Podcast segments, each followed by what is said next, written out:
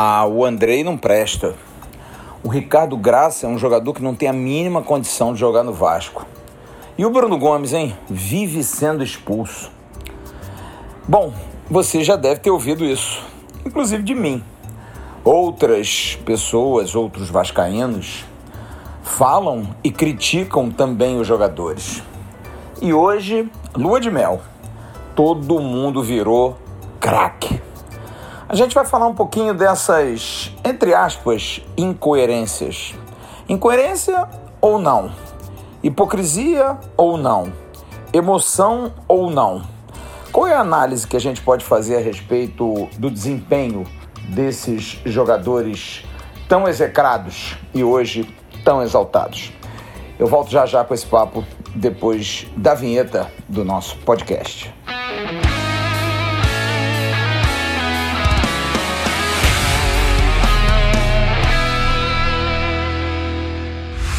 Alô, amigos. Alô, turma. Grande abraço, um abraço gigante a todos vocês ligados aqui no podcast, no Avecast, o podcast do canal Atenção Vascaíno. Estou de volta, primeiro para agradecer imensamente ao querido Felipe Tiru, que durante esses últimos meses comandou brilhantemente o nosso podcast. Estarei agora ao lado do Jean Faísca. Sim, Jean Faísca sempre às terças-feiras e eu aqui nas quintas-feiras com esse papo para que você possa conversar com a gente, dividir as suas opiniões. Aliás, eu vou colocar até um e-mail para que você possa, caso você esteja ouvindo, para a gente saber o seu feedback, o seu retorno. Se você quiser mandar mensagem para o arroba Vascaínos nas nossas redes sociais, Facebook, Instagram e Twitter, fantástico. Senão você pode mandar para direção arroba atençãovascaínos.com é o e-mail que eu recebo diretamente e eu gostaria muito de poder conversar com você. Porque o tema hoje é um tema extremamente espinhoso para quem faz análise e é um questionamento que muitas pessoas fazem. Muita gente que a gente chama de engenheiro de obra pronta. O Vasco vem vivendo e a gente está aqui no nosso mundo há dois anos e seis meses com o canal e é o tempo que a gente tem de interagir com vocês, o Vasco vem nesse período muito mal, vivendo crises, derrotas, rebaixamentos, problemas sérios internos, política, enfim. Um clube à beira de um ataque de nervos. Vem a pandemia para ainda mais arrebentar com a gente. Ninguém anda, ninguém vai a lugar nenhum, o público foge, não consegue estar nos estádios, tudo conspirando contra o Vasco. Mas, como os tempos andam muito bicudos, as pessoas também se tornam mais bicudas. Os torcedores, fundamentalmente. E olha, eu isento completamente o torcedor. Eu acho que o torcedor, ele é paixão total. Ele é paixão pelo que ele vê. Ele é paixão pelo momento. Às vezes o time dele joga muita bola e perde. Ele fica irritado. Às vezes, um jogador que ele xinga o jogo todo faz o gol e ele aplaude o jogador. Brinca, vamos entrar na fila do perdão e tudo mais. Mas para a gente que analisa, acho que a gente precisa ter um pouco mais de calma e tranquilidade. Mas é claro que o embasamento das opiniões é muito em cima do desempenho. É óbvio que, por exemplo, o meu caso, quando eu pego e pego muito no pé do Andrei e do Ricardo Graça, Digo porque são dois jogadores que, na minha opinião, deveriam ter sido já protagonistas do Vasco há muito tempo. E torço por ambos. E digo assim, torço muito pelo Andrei, porque acho que o Andrei é um excelente jogador. É um jogador de muita qualidade e que eu já vi jogando na base e tenho certeza que ele pode render mais do que ele vinha rendendo. Quando ele tem momentos bons, como teve em 2020 com o Abel, eu vi ali um jogador que talvez pela crítica pudesse melhorar. E quando ele teve aquele desabafo dele lá no jogo de Ponta Grossa contra o Operário, eu pensei, opa, tá aí o Andrei que eu conheço, um jogador que sente as coisas, não é um jogador a parte de tudo. Não é um jogador midiático, não é um jogador que posta toda hora coisas no Instagram, nas redes sociais, que é algo que com certeza prejudicou demais esses meninos porque eles se sentem na obrigação sempre de estar dividindo suas vidas Recentemente a gente teve o caso aí do Juninho, que a gente discute se ele está certo ou errado. Na atitude, não. Porque está com, com meninas, namorando, transando, sim, faz parte da vida. Ele não tem que se abster das coisas, ele precisa saber que precisa se cuidar. Ele pode fazer sexo antes do jogo, mas precisa saber que na hora do jogo talvez ele esteja mais cansado. O que a gente discute é a exposição. Para quê? Qual a necessidade de ostentar maço de dinheiro, que comprou um carro, que tem mulheres em casa? Parece que faz isso para afrontar a sociedade, afrontar o torcedor, afrontar a mídia. Só que o único prejudicado é ele. E isso realmente é uma coisa que eu critico, porque é uma geração que foi criada muito com essa, essa situação de rede social, que é algo que eu tenho um pouco mais de idade, preciso aceitar e aceitei. Hoje trabalho no YouTube. Faço um trabalho no YouTube, que é uma mídia que eu jamais imaginei que pudesse ter. Eu sou de uma época de rádio e trabalhar em televisão. YouTube é uma televisão, não deixa de ser uma exposição televisiva também de imagem. Então, tudo isso a gente precisa colocar no papel, precisa entender que é uma geração formada assim, é uma geração formatada assim, mas que precisa ser um pouco mais inteligente para saber utilizar isso. Mas trazendo aqui para o nosso fogãozinho a lenha, eu, quando vejo o Andrei e Ricardo Graça jogando um pouco melhor. Acho que o Andrei um pouco melhor que o Ricardo Graça. O Ricardo Graça fez um ótimo jogo no final de semana contra o Confiança. Fez um bom jogo contra o Goiás. Mas, por exemplo, o jogo com o Cruzeiro já não foi tão bem. O jogo contra o Brusque, ele também sofreu demais. É um jogador que tem muita dificuldade na bola aérea. Precisa treinar isso muito. A questão do posicionamento, a questão de atacar a bola, a questão até física, de poder ganhar no embate físico de um centroavante maior.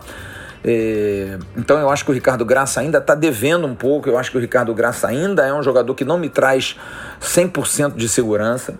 Diferente do Andrei, que eu sei que tem capacidade e que não pode relaxar. Andrei não pode achar que é o melhor de todos os volantes, porque o Andrei dominando e tocando, fazendo o jogo andar, chegando, batendo no gol, é um jogador de alta qualidade, altíssima qualidade, mas vinha sendo preguiçoso.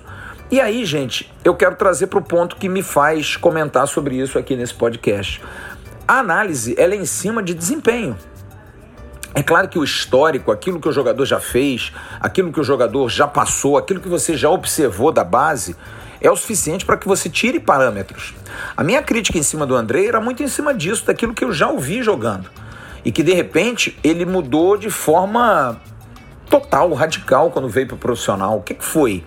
Bateu uma, uma, uma soberba? Por quê? Não é nada ainda, absolutamente nada. E eu sei que ele, ele poderia já ser capitão do Vasco. Sim, o capitão do Vasco. Ele joga como profissional há cinco anos, desde 2016, 2017, está ali no bolo. Em 2018 ganhou um pouco mais de corpo e foi, mas parou, não evoluiu, não foi à frente, não foi capaz de dar o salto de qualidade que dele se esperava, por ser um jogador de muito talento. Infelizmente, isso não aconteceu. Ele preferiu ficar é, nesse oba-oba de ganhar um melhor salário, de buscar a notoriedade em rede social, se deslumbrou. Então, o meu comentário, o comentário de quem analisa, quando critica o Andrei, é simples. É porque a gente já sabe o que ele podia render. Se hoje ele rende melhor, estamos aqui, não é para dar a mão à palmatória, gente. Eu vejo muito torcedor que diz assim: ah, você tem que pedir perdão a isso. Gente, não é o nosso papel pedir perdão. Ninguém tem que pedir perdão a nada. A análise é feita assim, em cima de critérios, de números. Você pode se surpreender com a melhoria, ou você pode elogiar a melhoria. Ou vocês acham que o Andrei vinha jogando uma bola redonda para hoje dizer não, não dá? Eu tenho uma impressão e vejam, o Vasco, por exemplo, não renovou o contrato do Andrei, que termina no final do ano. Será que isso não é uma prova de que o Vasco está esperando o Andrei virar Andrei para, de repente, sentar com ele e renovar? O mesmo do Ricardo Graça, que é um jogador que eu tenho a, certeza que, por exemplo, a Covid, quando ele pegou o coronavírus, ele voltou mal. Ele, ele não conseguiu se recuperar bem, inclusive de forma física. A gente deu essa informação no canal e nem por isso a gente é, é, usa isso como um subterfúgio. Não, a gente usa isso como uma informação. Talvez seja um atenuante. Mas o Ricardo Graça caiu demais de produção.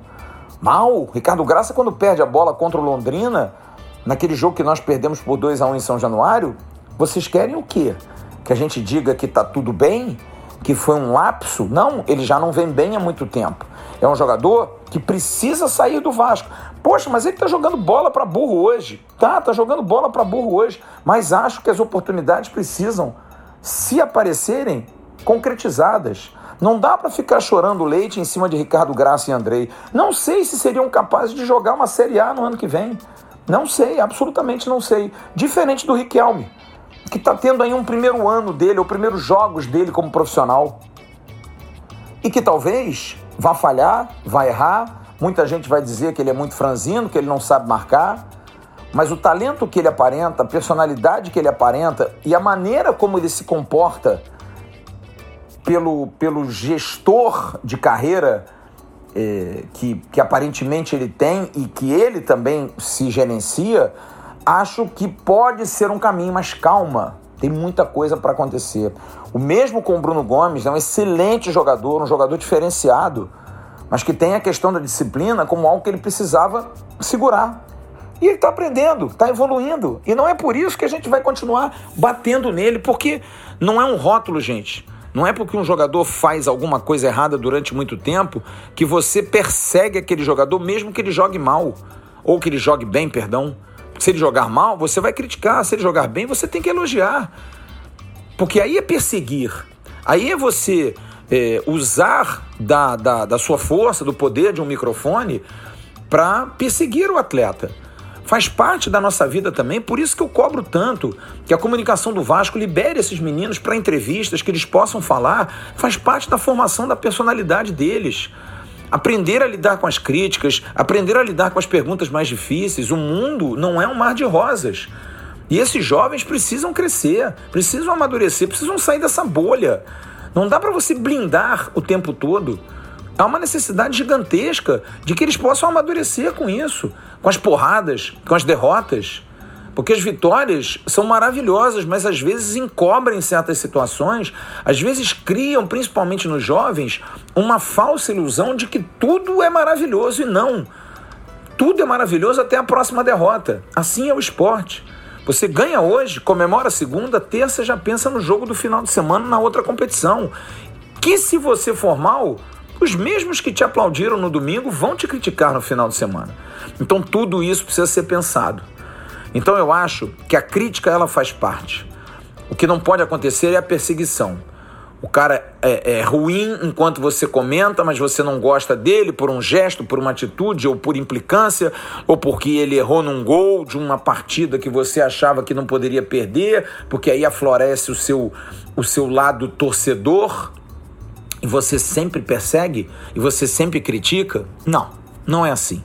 Assim não é feito o jornalismo, assim não é feita a análise do futebol, pelo menos na minha humilde concepção. Você precisa entender momentos. Então hoje, nem tanto ao mar, nem tanto à terra. Quem diz, ah, poxa, quem criticava Ricardo Graça, Andrei, que não serviam, como é que fazem hoje? Elogiam, mas continuam achando que eles podem evoluir mais, porque senão eles realmente não vão servir porque eles já tiveram momentos bons nesses períodos e voltaram a jogar mal logo na frente, como todos. Como todos. Ué, as pessoas não queriam que o Germancano saísse do time? O cara que jogou dois anos no Vasco está dois anos no Vasco durante uma pandemia com o clube arrebentado, dividido, e o cara tá metendo gol. Fez no domingo o seu gol número 40 com a camisa do Vasco. É um jogador extraordinário. Agora, passa por momentos difíceis, vai perder gols, vai deixar de nos dar vitórias? Vai. Faz parte da vida e a gente vai criticar naquele momento. Mas depois, se ele fizer o trabalho dele bem, ou você é um chefe que pretende, por exemplo, nunca elogiar uma pessoa que trabalha com você. Que chefe é esse?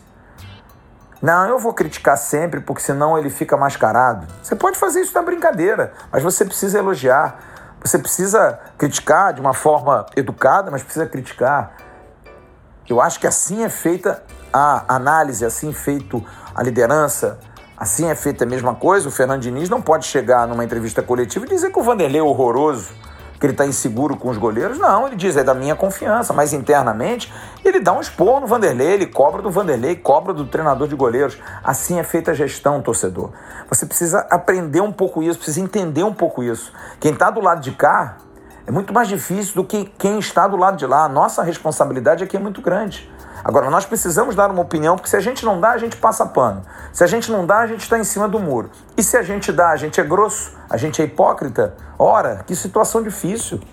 Nos dê um tempo para a gente poder fazer as nossas coisas e analisar. Eu trouxe essa visão porque eu li muita gente falando isso. De que agora vão elogiar o Andrei, de que agora vocês elogiam o Ricardo Graça. Sim, porque assim é feita a análise, assim é feita a vida. Ou você, por exemplo, criticado o tempo todo pelo seu pai ou pela sua mãe, por ter sido um adolescente preguiçoso, por ter sido um adolescente que não passou no colégio com facilidade. Mas você vira um grande profissional. Segue a vida. Um Einstein, que era um medíocre aluno e virou Albert Einstein. Você vai ficar feliz se a sua mãe continuar a dizer: Meu filho, fez mais que sua obrigação, você é um preguiçoso, tem que correr atrás mesmo, você nunca quis nada. Ou você vai ficar feliz se a sua mãe disser: pô, meu filho, que bacana, você evoluiu, parabéns. Assim que eu gostaria de ver sempre você e fico feliz de você ter evoluído. Hein? Qual é o discurso que você gosta de ouvir? Porque, pelo discurso de muitos de vocês, a gente deveria ser a mãe que sempre critica.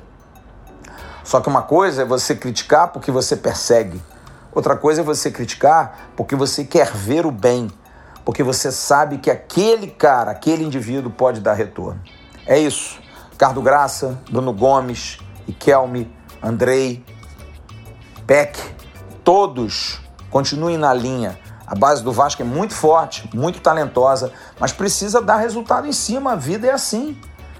A base é forte, ela é boa, ganha títulos embaixo. Subiu no profissional, não deu certo, vai entrar no ostracismo vai levar a pancada da imprensa, da torcida e assim faz parte o amadurecimento.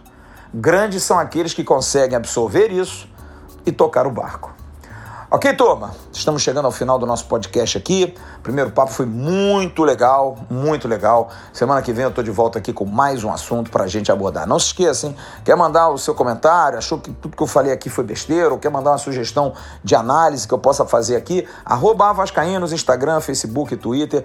Ou então mande um e-mail direção arroba atençãovascaínos.com e é direto. Eu vou estar sempre respondendo vocês. Valeu? Grande abraço, fiquem com Deus. Tchau, turma.